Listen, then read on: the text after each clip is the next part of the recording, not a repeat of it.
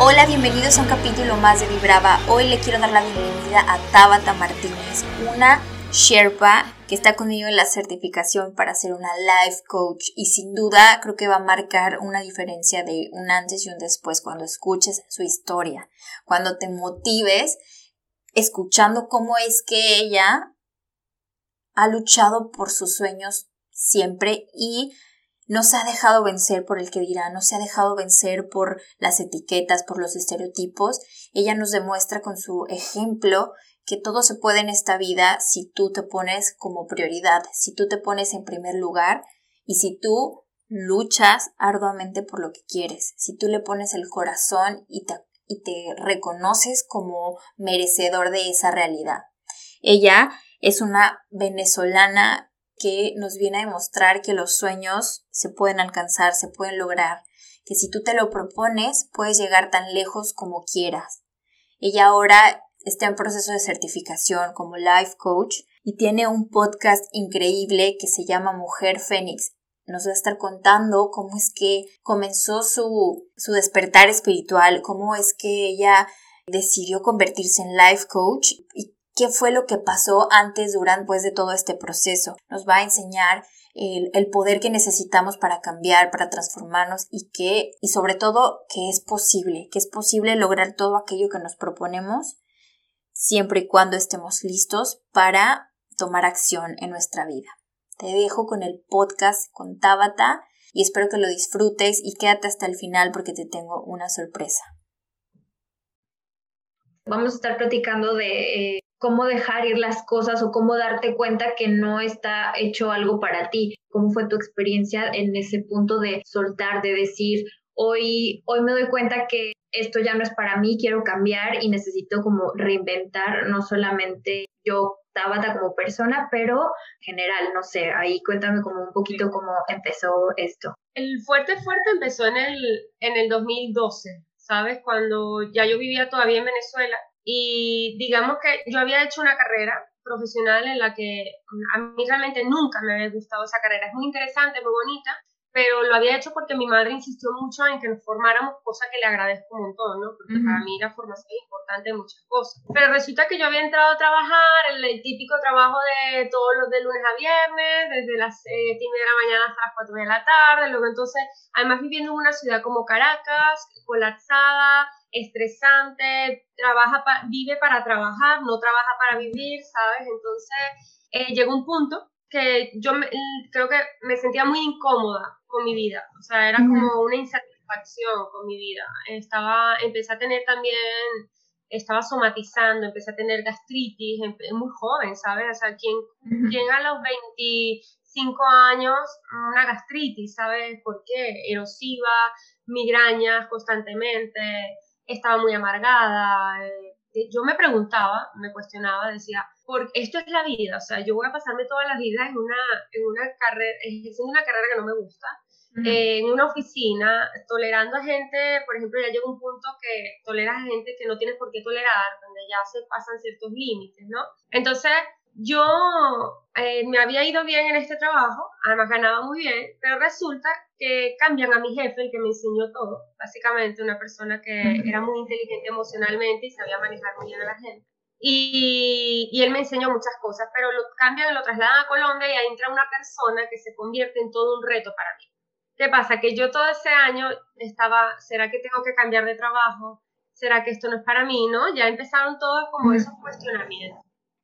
Pero no, no sucedió nada hasta que entra esta persona a mi vida. Una persona que me irritó, que me trató muy mal, que me hacía sentir la peor cosa del planeta y vamos a estar claros, Tete, de alguna u otra forma puede que yo haya atraído a esa persona a mi vida un poco para retarme a ver qué iba a hacer o cómo lo iba a resolver.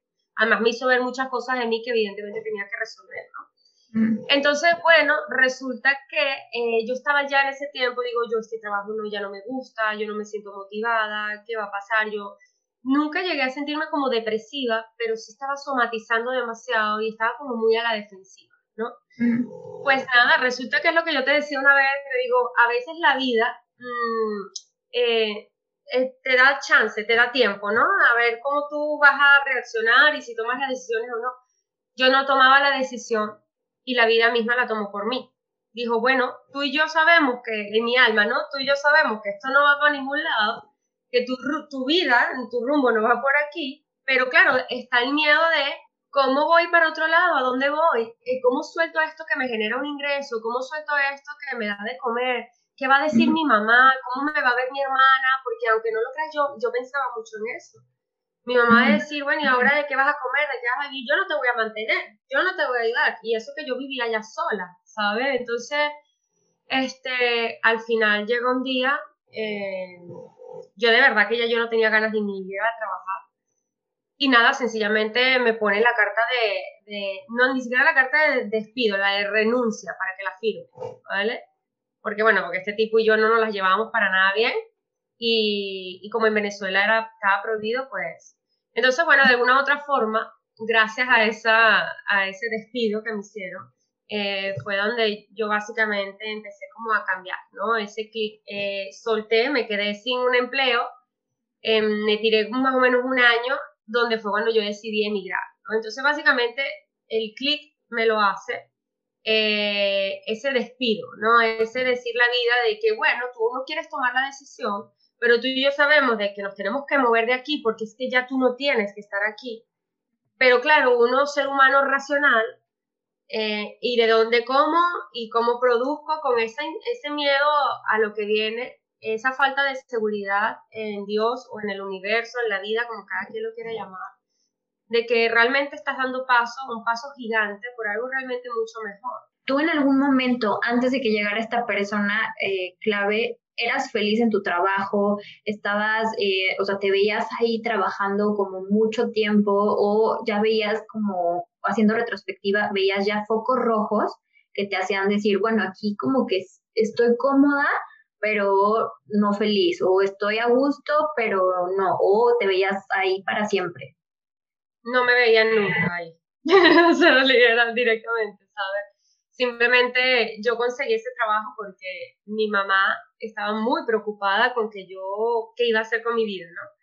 Eh, digamos que no me dio tiempo de yo elegir. Yo si hubiera elegido a lo mejor hubiera sido bailarina o, ¿sabes?, otras cosas.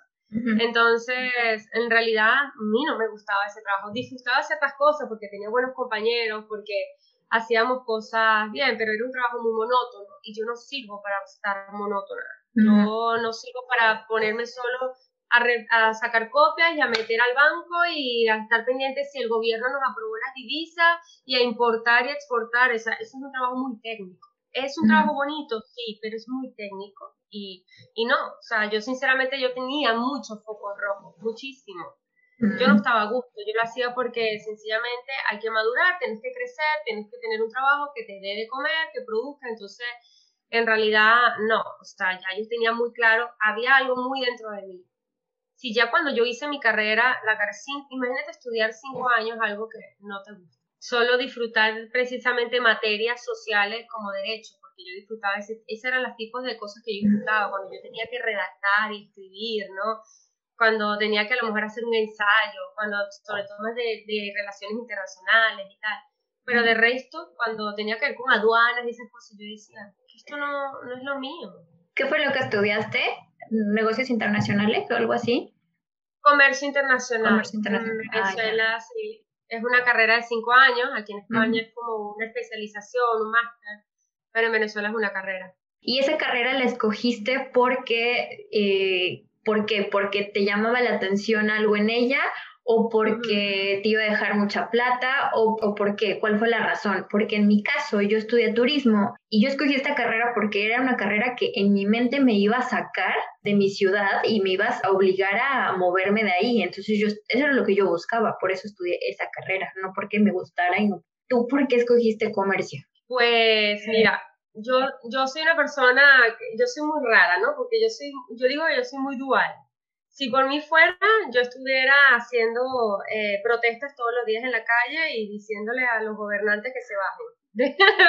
Entonces, yo, yo digo que yo tengo como esa rebeldía oculta, pero no tengo el valor para ponerme de cabeza, ¿sabes? En un colectivo o dirigir, ¿sabes? Entonces digo, por un lado, me interesaba estudiar ciencias políticas, quería estudiar relaciones internacionales porque quería dar voz a lo, a lo de abajo y dejar, siempre he tenido como esa inquietud desde muy pequeña de defender causa, tal, entonces dije, bueno, a lo mejor si estudio esto puedo llegar a organizaciones, puedo aprender y tal, pero al final eh, no se me dio lo de ciencias políticas, no se me dio lo de relaciones internacionales, que es diferente a comercio. Y digo, bueno, voy a hacer comercio, ya no me quedan más opciones, tengo que estudiar, mi mamá está aquí, ¿sabes? Y digo, pues comercio tiene algunas materias interesantes que me gustan, que disfruté muchísimo, derecho consular, resolución de conflictos internacionales, ¿sabes? Y, y, pues ya está. Pero era, por un lado, la presión de mi mamá de estudiar algo y evidentemente es una carrera que en Venezuela daba muchísimo dinero en el 2008. Todo lo importaba a Venezuela, ¿entiendes? Entonces, todas las además teníamos un control cambiario, todas las empresas necesitaban una persona que se dedicara a tramitar las divisas con el Estado. Entonces, todo el que estudiaba comercio internacional estaba listo para trabajar en aduana, entonces era un trabajo que era seguro, o sea, te iba a dar dinero. Entonces dije, bueno, ya está, vamos a darle con eso. Así que más o menos fue un poco así. Y bueno, y ahora regresamos a, ese momento cúspide cuando dices que te obligan a, a, dar un cambio. ¿Qué fue lo que, o sea, cuál fue tu reacción ahí? O sea, lo primero que pensaste tal vez fue en tu mamá, pero eh, ¿qué estaba sintiendo Tabata que quería? ¿O ahí ni siquiera era como la que... Cuando me pasó lo del despido, yo me sentí liberada sea, que fue como, o sea, por un lado decía, tenía, es verdad que si me puedo pensar, Tete, había mucho miedo de qué iba a decir la gente, ¿no? Porque yo he sido una persona muy arriesgada en mi vida, entonces era mucho miedo como qué va a decir mi mamá, qué va a pensar el entorno, ¿no? Mi, y en ese momento ya el que es mi marido hoy en día estaba conmigo, era mi novio recién, ¿no? Entonces yo decía, ¿qué van a decir? Esto se va a quedar ahora porque me tiré un año sabático. O sea, yo, gracias a Dios, esa liquidación que me dieron, porque no me podían despedir así nomás, me sirvió para tirarme un año sabático en el que pude estar mucho tiempo pensando ¿no? y analizando, pero sentí muy liberada. O sea, yo, yo sentí que me, que me hicieron el favor, ¿sabes? O sea, como gracias. ¿Sabes? al final es verdad que no te atreves y yo aprendí mucho de esa experiencia de que a ver, uno tiene que escuchar su corazón y uno tiene que escuchar su intuición, uno tiene que escuchar su alma cuando ya tú aprendes a conocerte, ya tú sabes dónde hay focos rojos que te dicen, ya aquí hemos terminado, ya de aquí hay que irnos, también me estaba afectando la salud, ya mi cuerpo me lo estaba pidiendo, entonces, pero siempre es que hago, cómo me, de qué como, el trabajo, es que no voy a tener otro trabajo igual a este, ¿no? Esa carencia de no haber nada mejor, nada me lo merezco, entonces, pues al final fue un alivio, me sentí un poco triste en el momento porque de verdad que yo me llevé, yo ese es uno de los trabajos que más he querido en mi vida por las experiencias que viví, por lo que aprendí, por las personas que conocí que hoy en día tengo amigos, ¿no? Ahí. Pero después fue como me siento en paz y también fue un poco extraño porque tienes una rutina de muchos años, cuatro, y de repente te quedas como, ¿y ahora qué hago? Con todo, pero yo en ese momento decidí, ahora qué hago, no, ahora es tiempo para pensar, tiempo para evaluar, tiempo para analizar a dónde voy, a dónde voy y a dónde quiero ir. Yo tengo nueve años que yo caminé hasta yo encontrar mi punto de partida. O sea, yo ahora estoy encontrando el punto de partida de a donde realmente tengo claridad de, lo que quiero hacer y dónde quiero ir. Nueve años desde ese día. Wow.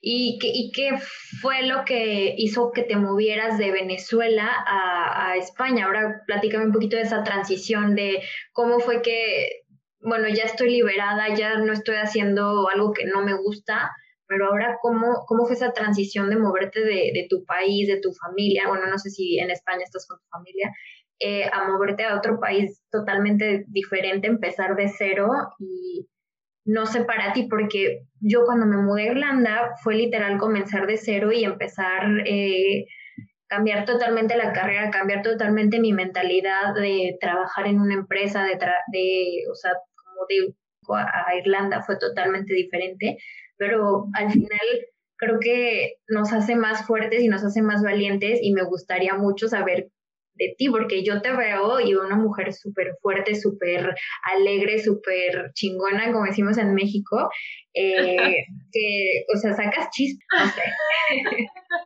Tan bonita, sí. Pues mira, em, cuando yo me gradué de bachillerato, en el en 2004, tenía 18 años, yo, yo lo que más anhelaba era irme de Venezuela yo quería, yo veía a mis amigas yendo a intercambio y claro, mi mamá no tenía la posibilidad en ese momento de pagarme, mi mamá es madre soltera, nos crió a cuatro y pues, tenía la posibilidad de, de pagarnos un viaje o de mandarme intercambio. Pero mi deseo muy, grande era irme, yo me quería ir. También un poco, era un deseo, pero que, que yo tenía, pero también, tú sabes, tengo mi noviecito, uno a los 18 años está como muy enamorado y tal, no sé entonces yo siempre lo aclaro porque como yo salí en el 2014, yo salí en pleno, en pleno conflicto en Venezuela con, en la entrada de Nicolás Maduro, que es el presidente, y pues la mayoría de los venezolanos, muchos hemos salido por las dificultades económicas, sociales y políticas que hay en el país. Entonces, eh, aunque yo siempre digo, no voy nunca a decir que yo he salido por Maduro, porque no, porque yo tenía un deseo muy genuino de mudarme del país desde los 18 años y siempre estuvo presente en mi vida. Bastó que a mí me despidieran, bastó que Maduro eh, lo complicara más como para que fuera como que mis excusas perfectas para yo decir, mejor, ¿sabes? Entonces ahora sí hay que ir. Entonces básicamente empujó un poco el deseo ese de niña, de pequeña, de adolescente, y, y, luego empujó un poco la situación país, el hecho de que yo me quería cumplir cosas, de que yo tenía sueños, anhelos, y, yo no, el ritmo de Venezuela no, no compaginaba con quien yo quería ser. Ese ritmo estresante, ese agobio, ese estrés, ese, ese miedo a estar en la calle por la, por la delincuencia. Hombre, hay gente que todavía vive en Venezuela, vive bien, pero está en ese riesgo constantemente, pues. Y yo no, yo no quería seguir apostando por eso. Eh, yo quería mejorar mi salud mental y emocional. Entonces, bueno, yo tenía una opción, eh, mis abuelos son españoles, tenía esa carta bajo la manga y me fui. Y sí, te toca empezar de cero, pero para mí no supuso... Hay gente que se viene con la idea de ejercer su carrera y lo logra, pero yo siempre lo digo, yo me vine con la intención de engavetar el título universitario. O sea, yo no quería dedicarme a eso, o sea, venirme a España era como marcar un antes y un después, ¿me entiendes? Entonces, me vine con la idea de, ay, a mí me encanta el entrenamiento, yo creo que tengo que ser entrenadora porque esto es lo que a mí me gusta, ¿sabes? Y tal. Y bueno, fue, empecé buscándome la vida, como dices tú, que nos venimos aquí, venimos a empezar de cero. Empecé siendo camarera, cuidando personas mayores, cuidando niños, me hice una formación de seis meses de camarera y eso me permitió entrar a un hotel, lo que me dio una estabilidad por unos años, pero ahí viví unas cosas muy duras también. Eh, y pues al final fue cuando decidí formarme como entrenadora, pensando que era el sueño de mi vida, que eso es lo que es y tal. Eh, pasé también tres años formándome, luego en el último año una experiencia muy dura en ese trabajo, en el primer trabajo que tuve con eso. Y pues fue cuando ahí ya toqué fondo y cambió otra vez mi vida por completo. Y digamos que de alguna u otra forma todas esas piezas fueron importantes. Entonces, lo que me hizo irme básicamente es un deseo muy genuino que tenía desde mm, muy pequeña, de muy joven, de 18 años, era donde más lo tenía claro. Y lo impulsó la situación económica y política eh, de, Venezuela, más pues el despido de, mi trabajo. Yo digo que ahí es donde tú ves que el universo, Dios, es todo como que lo conecta todo muy bien, como que te fuerte para que te vayas. Y tú, y tú de alguna forma eh, lo anhelabas, o sea, dentro de ti, Tabata de o sea, pedías como a Dios, al universo, así como alguna señal, o simplemente como que a la marcha eran las cosas. ¿Cómo fue como esta conexión con tu espiritualidad? Porque siento que eh, muchas personas no están conectadas con ella y, por ejemplo, yo, eh, mi mamá siempre fue como, cree en la iglesia por tu abuela, pero nunca fuimos a la iglesia y nunca leíamos la Biblia. Y siempre me puso como en escuelas católicas para creer en la religión. Creo que debes de creer, pero no creas. Entonces yo fui muy eh, escéptica a la religión, escéptica a la espiritualidad, escéptica a todo eso, hasta que yo comencé mi, mi reconexión conmigo, mi reconexión con, o sea, mi despertar espiritual y todo este proceso de reconectar con mi esencia ahí fue cuando yo encontré. Tú, por lo que me cuentas, eh, desde hace muchos años como que tienes esta, esta conexión con tu lado espiritual, con tu intuición, con tu, no sé, cuéntame un poquito de eso, cómo es que te das cuenta de que todo va a estar bien, de que las cosas van a salir o de que es momento de, de seguir al siguiente nivel. Pues, eh, curioso de porque yo también crecí en un colegio católico Eh, pero mi mamá, mi mamá no, no es la típica mujer de el católico, de la religión, tal, pero sí ha sido una persona que ha creído en Dios toda su vida, ha sido una persona espiritual toda su vida. De hecho, me hace mucha gracia que, que ella es la que nos ponía el secreto, ella es la que me ponía a leer los mm. cuatro acuerdos, ¿sabes? Un poco para que me ayudaba un poco en ese aspecto, ¿no? Pero sí, la espiritualidad ha estado muy presente en mi vida. Yo casualmente lo hablaba con mi suegra en estos días. Mi suegra sí es una persona de catequista y tal, pero no la típica catequista de solo esto, no, es una persona que es espiritual, ¿sabes? Que tú lo ves, eh, que lo espiritual que son muchas cosas, ¿no? Entre ellas asumir la responsabilidad de mi vida, ¿no? Ahí empieza la espiritualidad. Y luego entonces el amor, ¿sabes? Una persona que siente amor por otros, para mí es espiritual. Una persona que siente amor por sí mismo y puede darlo a los demás indiferentemente de, de, la religión, de la ideología política, eso para mí es también espiritualidad. Evidentemente otras cosas, ¿no? La conexión con uno y todo el tema. Pero bueno, eh, yo también crecí en un colegio católico y yo era muy curiosa. Yo me acuerdo que yo a veces iba a la biblioteca del colegio y pues podías leer libros donde habían, hablaban de las religiones del mundo y a mí me gustaba curiosear. Una de las que más me llamaba la atención era el budismo, ¿entiendes? Entonces, entonces no, me parecía curioso, pero nunca indagué más. ¿Qué pasa? Que yo en esa búsqueda eh, leía cualquier cosa por ahí hasta que, bueno, hasta que comencé con la santería, que como la experiencia más heavy, la más dura que yo pude haber atravesado con temas de espiritualidad. Porque, bueno, porque eh, aunque buscando esa espiritualidad me equivoqué, me equivoqué en el sentido de que mm, al final la espiritualidad no es lo mismo que religiosidad, ni mucho menos que culto y secta, ¿no? O sea, son cosas muy diferentes. Entonces, este, fue ahí donde yo toqué fondo, fue ahí, gracias a esa experiencia, donde yo me di cuenta eh, que era realmente estar conectado con Dios, que era realmente estar conectado con la divinidad, que realmente ser espiritual, ¿no? Entonces, qué duro, ¿no? Qué raro, ¿no? O sea, tuve que atravesar una experiencia tan dura en la que es difícil salir de ese entorno. No, la gente no se atreve a salir porque te meten mucho esto en la cabeza de que como tú te has hecho santo y hay una ceremonia en tu cabeza, ¿verdad? Que bueno, que puede ser. Yo soy de la que digo de que yo soy de la que digo de que vuelan, vuelan, de que les guste no, pues yo sí. ¿Sabes? Además yo lo he visto con mi propio cosas entonces, este, no, que como tú tienes esa ceremonia, que tú no vas a poder ir hacia adelante si tienes los santos, ya eso se tenía que contarte mi historia de qué va la santería, si no lo sabes, un montón. Y yo dije, pues no, porque quiénes son, yo fue como empecé a analizar, dije, ¿quiénes son estas personas para mandar sobre mi vida? ¿Quiénes son estas personas para decir qué me conviene quién no? La única persona que tiene poder sobre mi vida es el que me la ha dado y yo, más nada.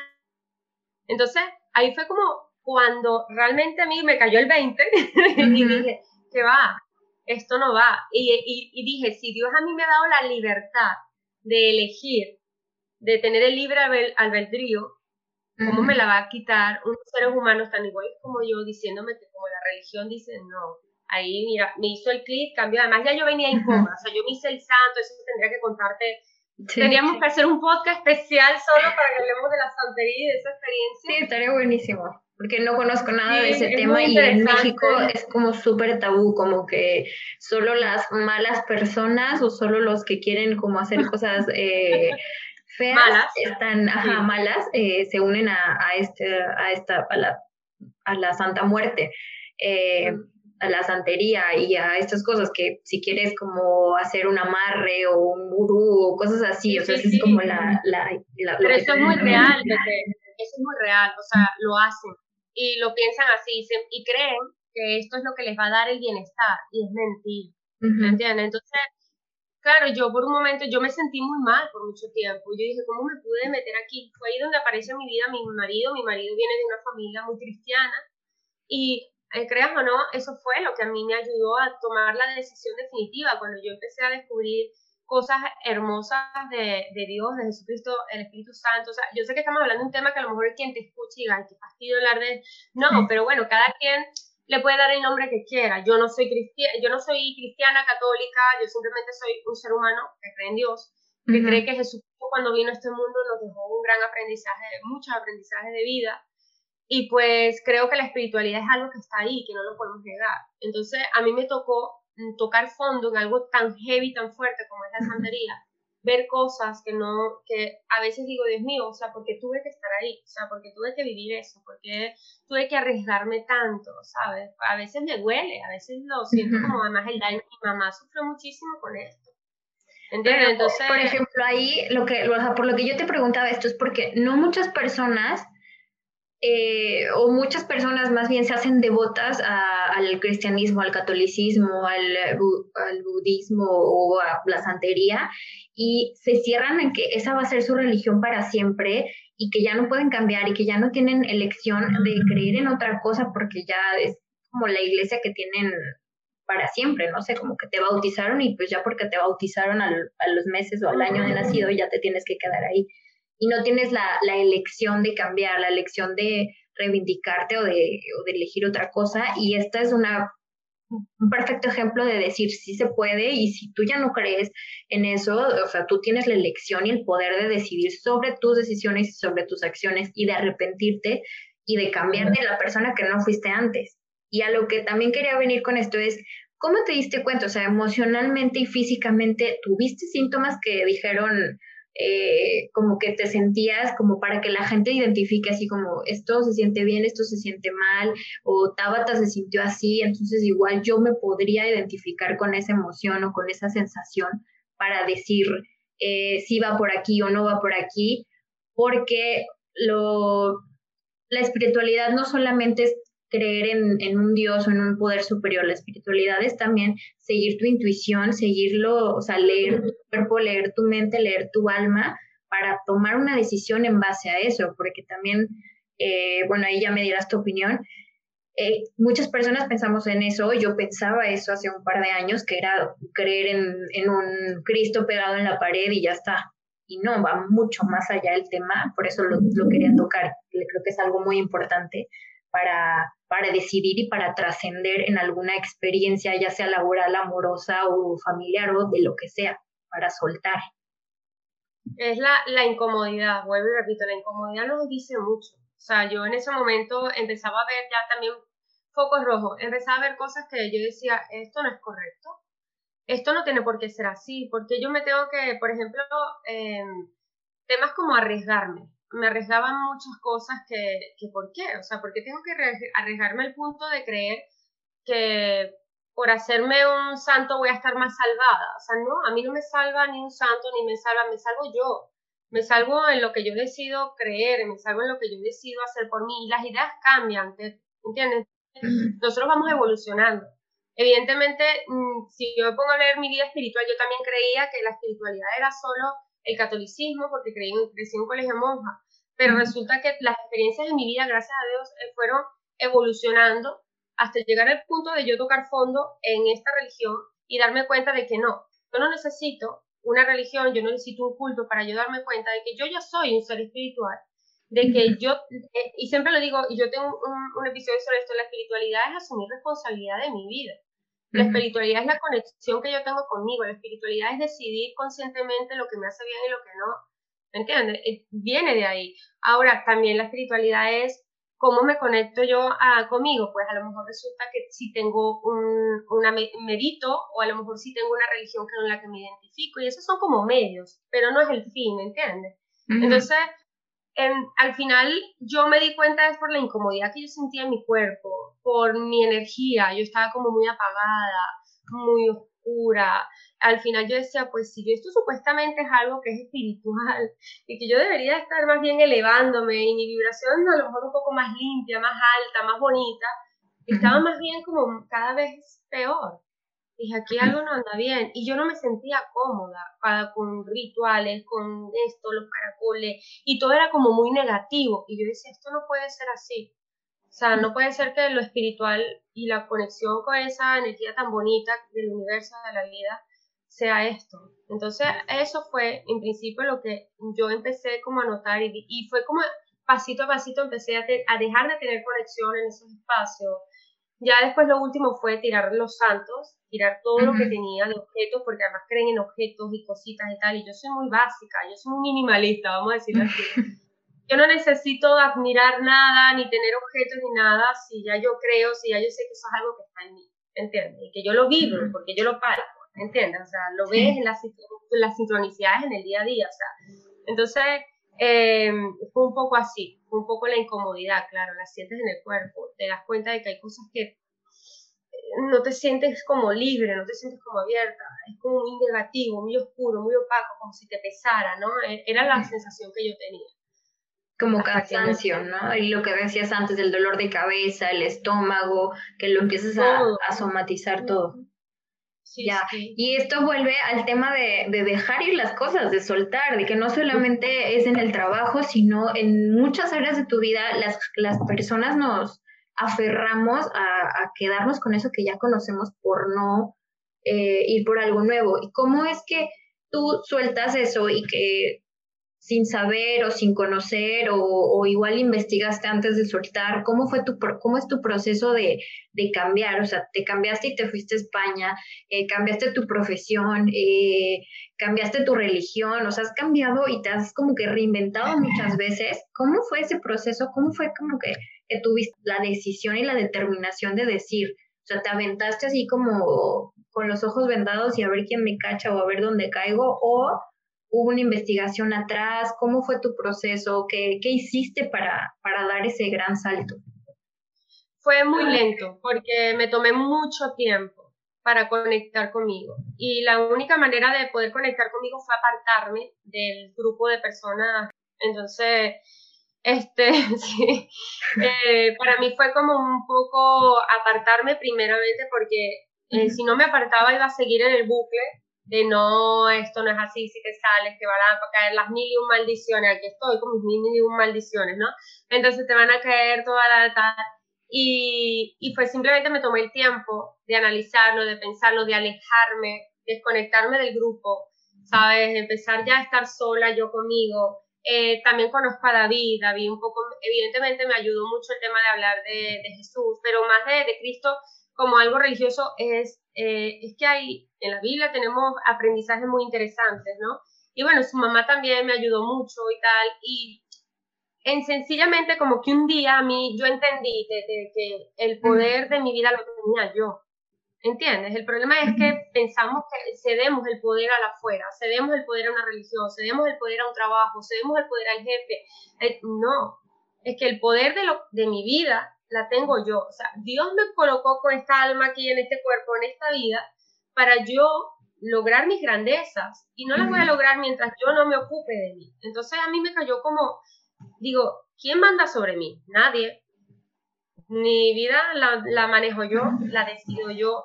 Entonces ¿Cómo decide sobre mí unos santos y una gente que me dice? Dije, no, se acabó. Hasta aquí hemos llegado. Evidentemente yo tuve mucho apoyo, tenía mi, mi novio en ese momento me apoyó muchísimo, pero eso lo hice yo sola. Yo tomé el valor un día y dije, Dios mío, dame la fortaleza, porque no hay miedo, o sea, yo no puedo sentir miedo de algo que no es real. Entonces, sencillamente cogí todo y lo tiré a la basura. Y ese día, otro día más en el que sentí que me quité un peso encima. Es el tema del poder, de conectar con ese poder que tenemos desde siempre y dejar de ceder el poder afuera. Dejar de creer que el poder lo tienen los demás sobre nosotros. No hay nada, nada, absolutamente nada que tenga el poder sobre nosotros. Ni una religión, ni una doctrina, ni, ni, tu pareja, ni tu familia, nada. Ni un papelito que te dice que eres eh, licenciada en comercio. Ahí eso es un rol, al final, esa no soy yo, ¿me entiendes? Esas son etiquetas que nos colocamos a lo largo de la vida. Y al final, claro, mi rol en algún momento fue ser internacionalista. Mi rol en otro momento fue camarera, mi rol como mujer, mi rol como... Todos tenemos roles, pero no es lo que me identifica, ¿entiendes? Eh, identifica quién soy, mi esencia, ¿sabes? Lo que doy al mundo, lo que comparto genuinamente. Wow.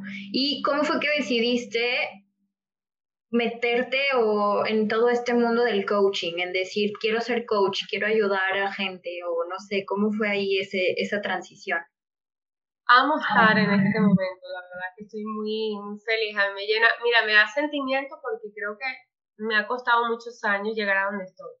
Entonces, eh, lo de coach siempre me pasaba por la cabeza, pero desde mucho tiempo, hace mucho tiempo, siempre pensaba los psicólogos, los coaches, o esas personas que ayudan y tal. Yo ya yo te decía, a mí me gusta mucho darle voz a la gente que no tiene voz y tal. Pero creo que a todo, eh, yo, yo empecé un proceso muy fuerte desde el 2019, mm, donde me di cuenta de que hey, está, yo no era yo y no hay nada más doloroso que darte cuenta de que tú nunca has sido.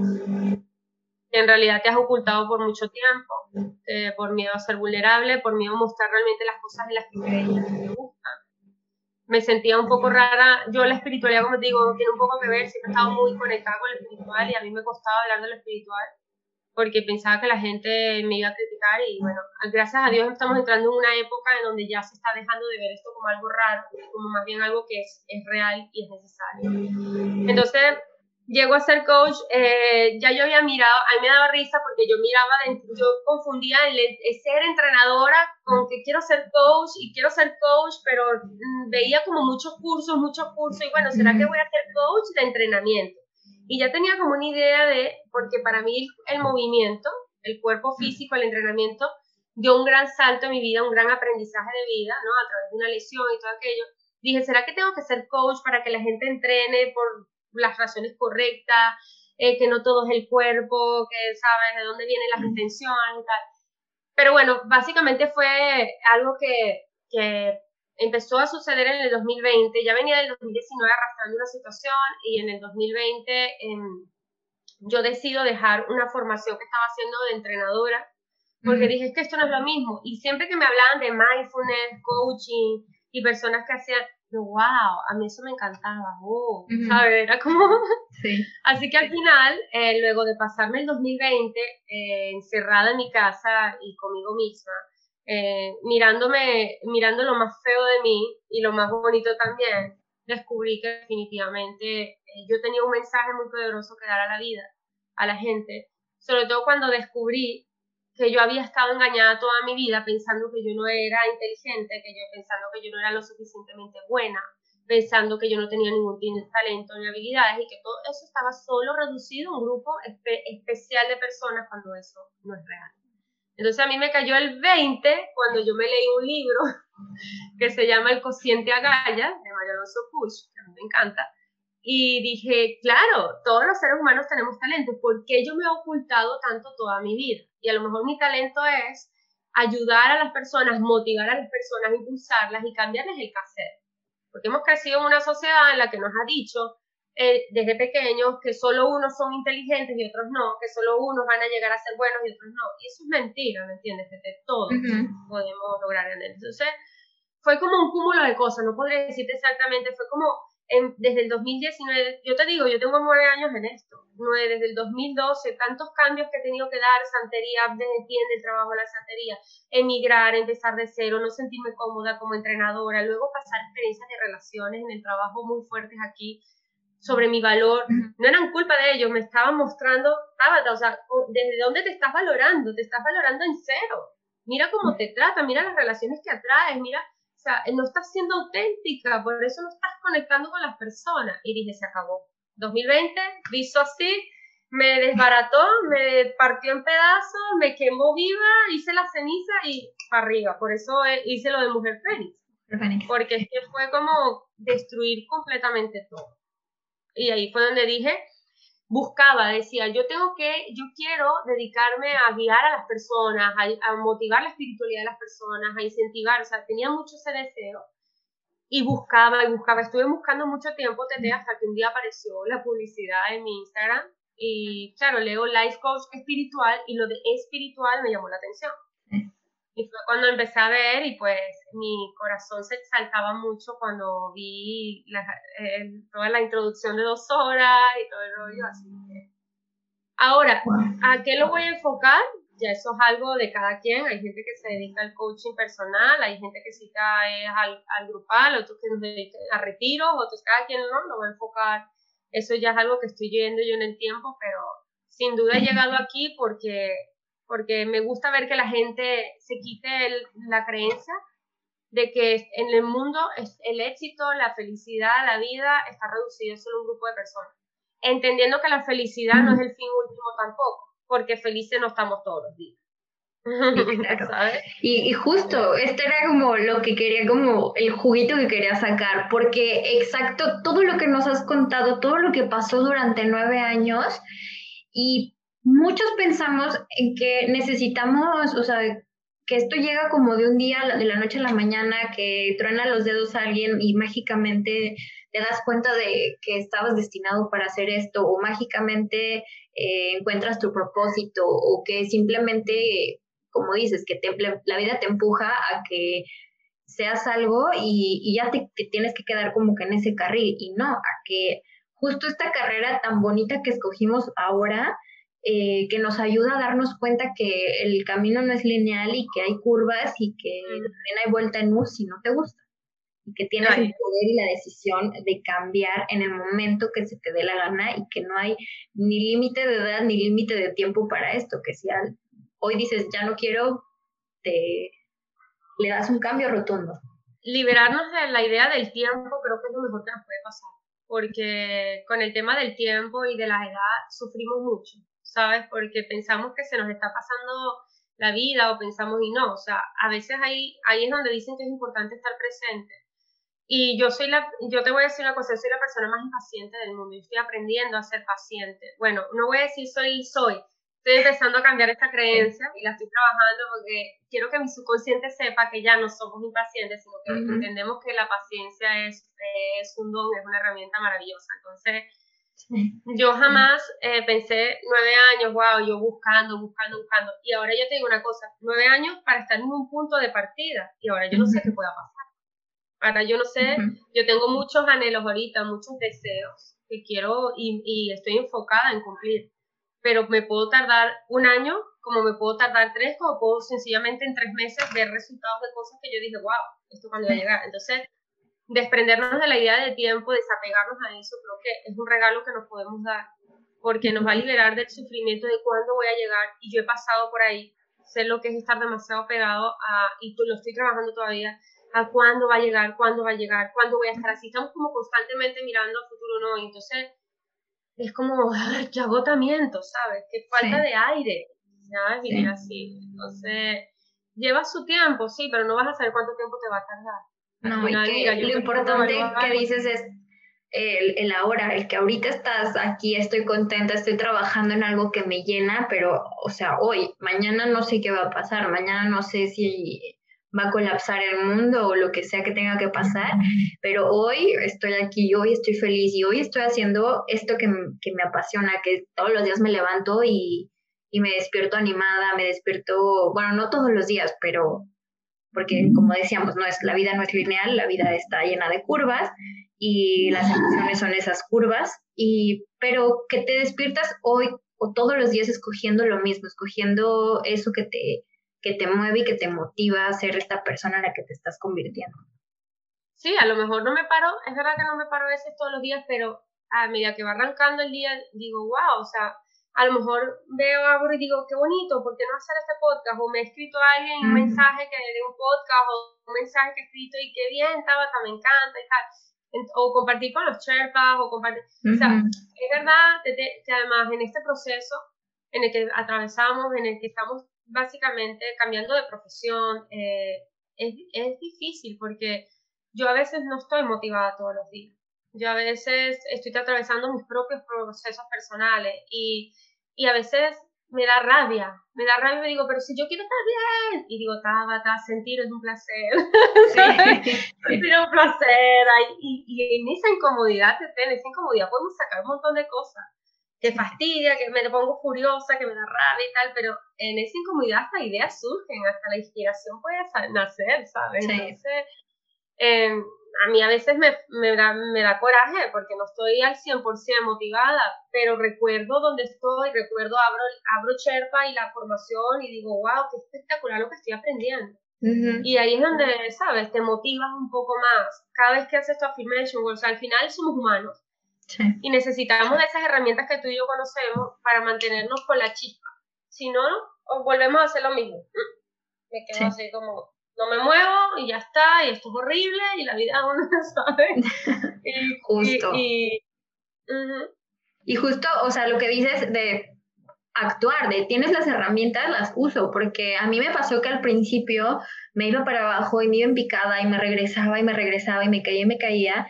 Y, me acuerdo que un día, o sea, ahí están usando sus herramientas y ahí fue cuando dije, mm, eh, ok, o sea, mi culpa, tengo ahí las herramientas, tengo ahí las cosas, que es un trabajo constante, que es un trabajo de todos los días y que una vez que abres la cajita de Pandora ya no hay vuelta atrás y ya no puedes no darte cuenta, no ver las cosas, no sentir y no utilizar las herramientas que tienes.